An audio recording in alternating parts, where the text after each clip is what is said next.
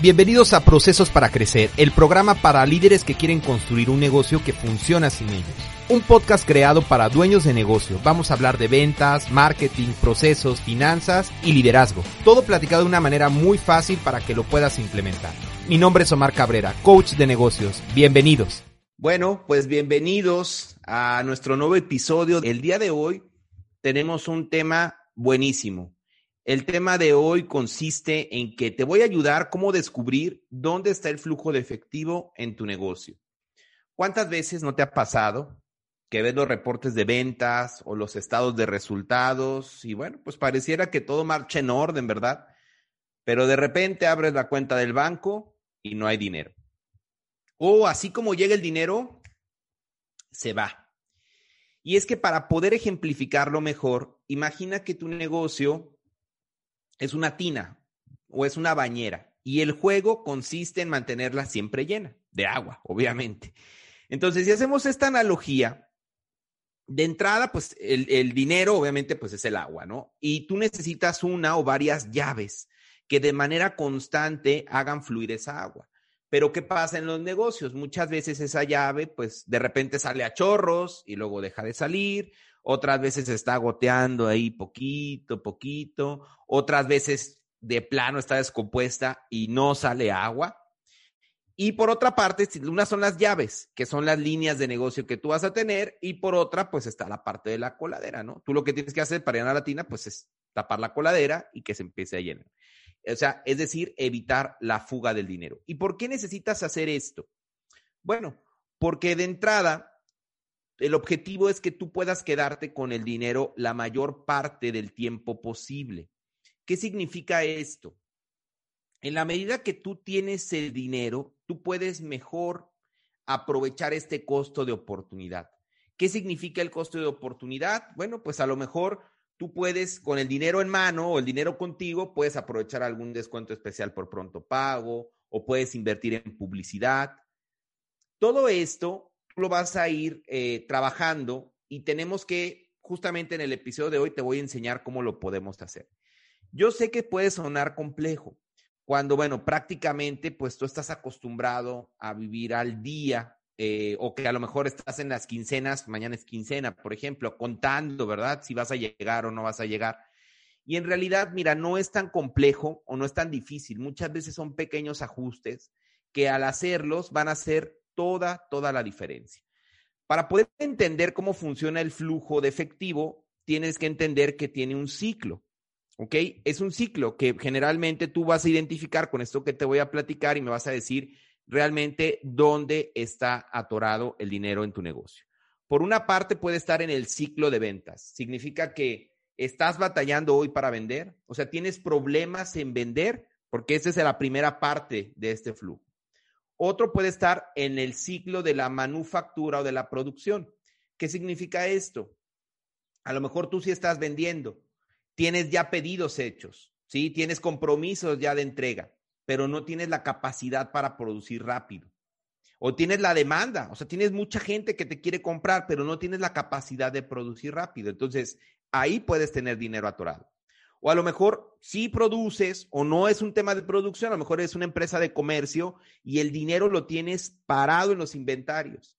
Recuerdo muy bien un supermercado con el que trabajamos, una bodega específicamente de abastos, que tenía N cantidad de dinero parado en la parte de los inventarios, porque tenía la creencia que en, en, su momento así lo había aprendido, que él necesitaba tener dos meses de inventarios para cubrirse. Entonces, imagínense la cantidad de dinero que había ahí parado, ¿no?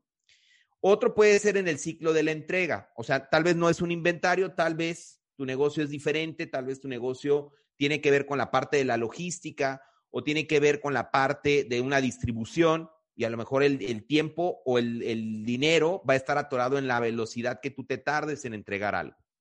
O por último, puede estar atorado en el ciclo de la facturación y el cobro. ¿Qué significa? Recuerdo, fíjense, el caso también de otra, de otros alumnos que tuvimos nosotros en la academia, que era una empresa industrial. Generalmente cuando tú trabajas con la industria, la industria paga bien, o sea, la industria realmente tiene sus compromisos, sus fechas, pero ellos se protegen mucho con los días de pago. Entonces te dicen, no, pues tienes que meter la factura los martes, ¿no? Eh, y entonces si no metes la factura el martes, pues ya, o sea, marchas y tienes que esperarte otra semana. Entonces el problema realmente estaba en la facturación, que no le estaban haciendo a tiempo, se equivocaban en el sistema, le regresaban las facturas y entonces un crédito que era de 60 días terminaba siendo de 90 días, ¿no? Entonces, esto vamos a ir tocando justamente en, en el episodio de hoy, consejos muy puntuales para cada uno de estos ciclos. Pero te quiero preguntar, ¿tú hoy tienes problemas en tu flujo de efectivo? ¿Tú hoy tienes problemas para generar esta cantidad de dinero en, tu empresa y que lo puedas estar gestionando de manera correcta, porque lo hemos platicado en otros episodios. La, el secreto o el rey, por decirlo de una manera, en cualquier negocio es el flujo. Yo he visto casos de empresas que tienen una pésima administración, pero tienen un flujo de efectivo adecuado y son buenos negocios. Pero si tú tal vez tienes todo lo demás, ¿eh? tienes superprocesos, eres muy ordenado, pero si no tienes el flujo, no vas a poder sobrevivir. El flujo es el rey en los negocios. Entonces, hay que asegurarnos de que podamos nosotros acelerar. Entonces, vamos a hablar del primer paso. ¿Cómo acelerar el ciclo de ventas? Te voy a dar algunos tips, ¿de acuerdo? Por ahí yo creo que me voy a ir acordando de ejemplos prácticos y los vamos a ir comentando. Lo primero tiene que ver con desarrollar nuevos productos.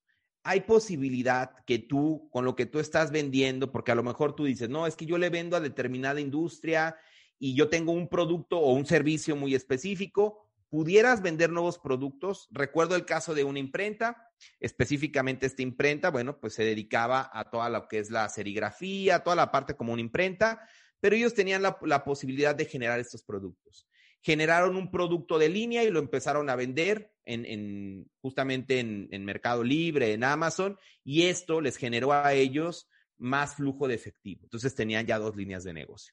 Puedes hacer nuevos productos, puedes buscar nuevos mercados. A lo mejor el mercado con el, el industrial es alguien que te paga a destiempo, que es complicado, tenemos casos en, nuestra academia de muchas empresas que trabajan en el tema de la industria y es muy complicado cuando trabajas con estos segmentos.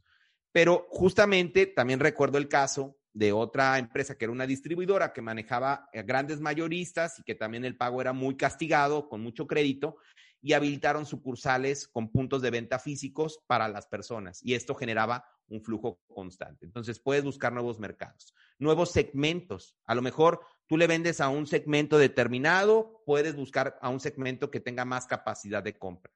Puedes también buscar aumentar el número de clientes. Esto lo vas a hacer con el marketing. O sea, que más personas te estén comprando, ¿sí? Que más personas vean tu oferta, que más personas pregunten por tus servicios y obviamente que más, más personas te compren.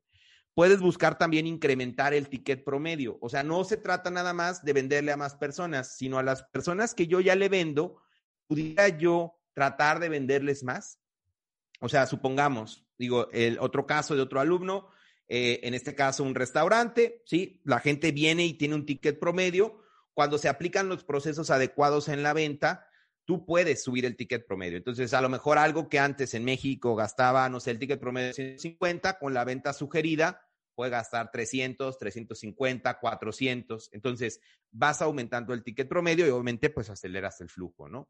Otro es aumentar la frecuencia de las transacciones. O sea, caso del restaurante, oye, pues si la gente me visita una vez por semana, ¿cómo puedo hacer para que me visiten dos o tres veces? Y aquí es donde entran muchas veces las promociones o las estrategias de comunicación que tú puedas ir implementando para aumentar la frecuencia de las transacciones. Recuerdo el caso también, en este caso de una pastelería, que en su momento tenía este tema. La gente, en una investigación de mercado que hicimos, descubrimos que solamente compraba una vez por semana y le hicimos la sugerencia de que pusiera una promoción especial en un día determinado de la semana y esto, de hecho, se volvió el día más fuerte. Y esto no nada más lo vimos en la pastelería, lo ha hecho Soriana, lo ha hecho los grandes supermercados. Otra sería subir el precio. O sea, ya lo que yo estoy vendiendo le subo el precio y entonces también puedo acelerar el, el ciclo de ventas, ¿no? O una que es súper valiosa y que también es muy importante es cómo puedes incrementar la efectividad en el cierre. Supongamos que tú no eres una empresa de consumo, eres una empresa que le vende a otras empresas, que haces cotizaciones. ¿Qué herramientas puedes utilizar para acelerar y para incrementar la efectividad del cierre. Entonces, aquí te di algunos puntos muy específicos para acelerar el ciclo de ventas. ¿Cómo podemos nosotros acelerar los procesos de entrega o los procesos de manufactura y producción? Bueno, tendrías, por ejemplo, que tener muy estandarizados los procesos de mantenimiento preventivo. Si tú trabajas con máquinas y se te descompone la máquina, pues obviamente te tira toda la producción. Entonces tienes que tener muy claro los procesos de mantenimiento preventivo. Tendrías que tener o estandarizar tus procesos de manufactura, que todo esto esté como muy detallado, que puedas optimizar tus procesos y obviamente que puedas optimizar tus costos. E incluso tus materiales, porque en la medida que tú gastes menos o que lo hagas más rápido, obviamente vas a poder entregar más, vas a poder cobrar más rápido y el flujo se acelera. Podrías incrementar la productividad con métodos como el Scrum, que es un tablerito donde pones post-its y puedes ir incrementando la, la productividad en los proyectos específicos, ¿no? Puedes también establecer indicadores preventivos en cada área. Cada área podría tener sus propios indicadores y tú estar midiendo la velocidad de cómo se está produciendo y tú puedes empezar a medir de manera semanal eh, las entregas del trabajo. Aquí el secreto, cuando hablamos de entregas de manufactura y producción, tiene que ver, uno, obviamente, con la parte de los procesos y dos, tiene que ver con la parte de los sistemas y las máquinas. Muchas veces una máquina puede ayudarte a agilizar el proceso. Claro, cuesta dinero y habría que invertir, pero igual y puede ser una buena estrategia para que tú puedas darle batería a todo lo que tienes y que puedas cobrar. Ahora, platicábamos también, a lo mejor el dinero pues no está ni en, la venta, no tienes un problema de ventas, tampoco tienes un problema de entrega o de manufactura, sino tu problema real está en los inventarios. A lo mejor es una empresa como el supermercado que te platicaba esta bodega, que tiene mucho dinero parado en los inventarios. Entonces, ¿cuáles son los procesos que deberías de tener aquí? Debes de tener claro un catálogo de productos. ¿Cuáles son los productos que más consumes? Para que los tengas y tengas un nivel de reorden, en este caso un puntos de reorden para poder surtir. Entonces tú tienes que tener clasificado esto, tienes que tener clasificado a tus proveedores. Muchas veces tú a lo mejor tienes un producto que se consume mucho, ¿verdad? Pero tienes un mal proveedor. Y entonces, ¿qué haces? Bueno, pues como es un mal proveedor, pues le compro muchísimo y entonces te llenas de inventario y entonces estás en una dinámica. Si tú empiezas a clasificar a tus proveedores, tú, una de las tareas, por eso hay un departamento en las empresas que es compras, sería obviamente estar buscando estos nuevos proveedores y estarlos calificando y estar buscando que te cumplan con tiempos para disminuir lo más que puedas en tus inventarios. Tienes que identificar los ritmos de consumo que tiene cada producto y también tu capacidad de compra, ¿no? Porque esto también es muy importante. Tú tienes que siempre que tengas inventarios, tienes que buscar disminuir estos inventarios lo más que se pueda sin que te desproteja la venta. Y para esto también tienes que analizar cuál es tu capacidad de compra, hasta dónde te puedes apalancar ahí. Tienes que tener tu bodega súper organizada. Bueno, no les quiero decir la cantidad de casos que nos tocaron ver cuando estábamos en la consultoría física de empresas que manejaban inventarios y que tenían un verdadero desorden. Bueno, no pasaban desconocidos por, por obra y harta del Señor. O sea, realmente no tenían un control, no hay una persona ahí, todo estaba desorganizado.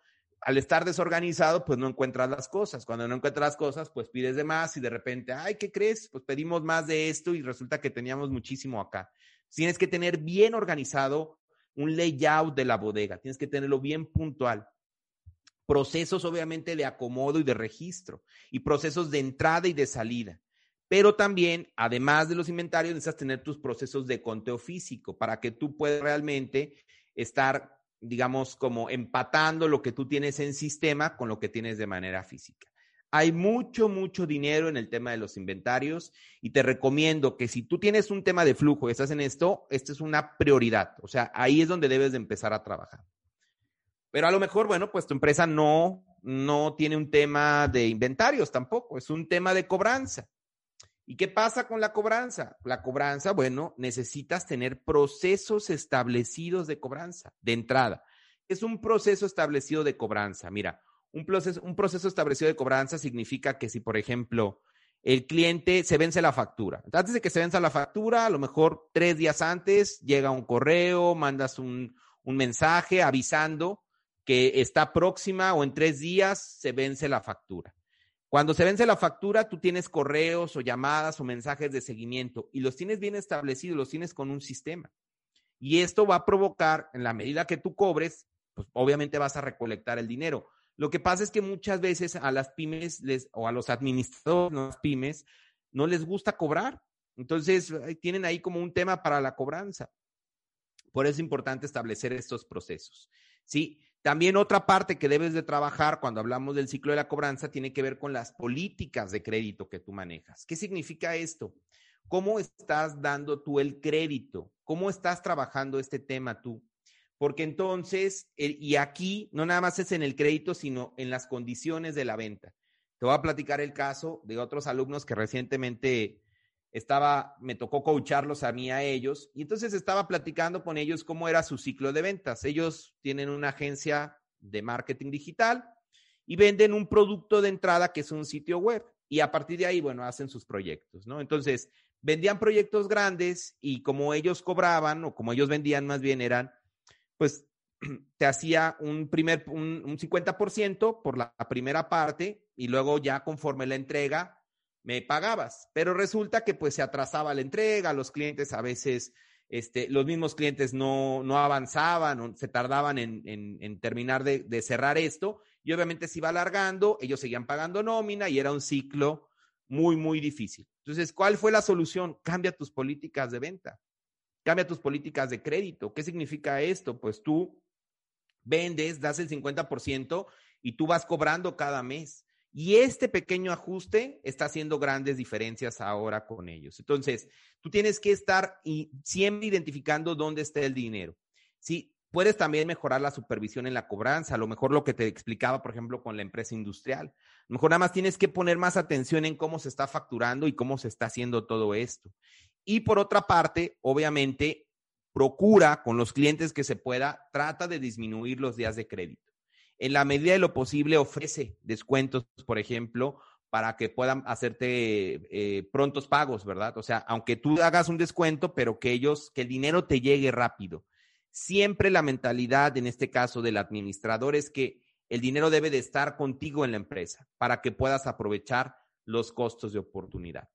Y bueno, esto justamente el flujo efectivo es uno de los indicadores clave para que tú puedas medir realmente a la empresa. Son cuatro indicadores en sí los que tú tienes que buscar medir en una empresa. El primer indicador tiene que ver con la parte de cómo estás generando eh, tus prospectos, tus leads.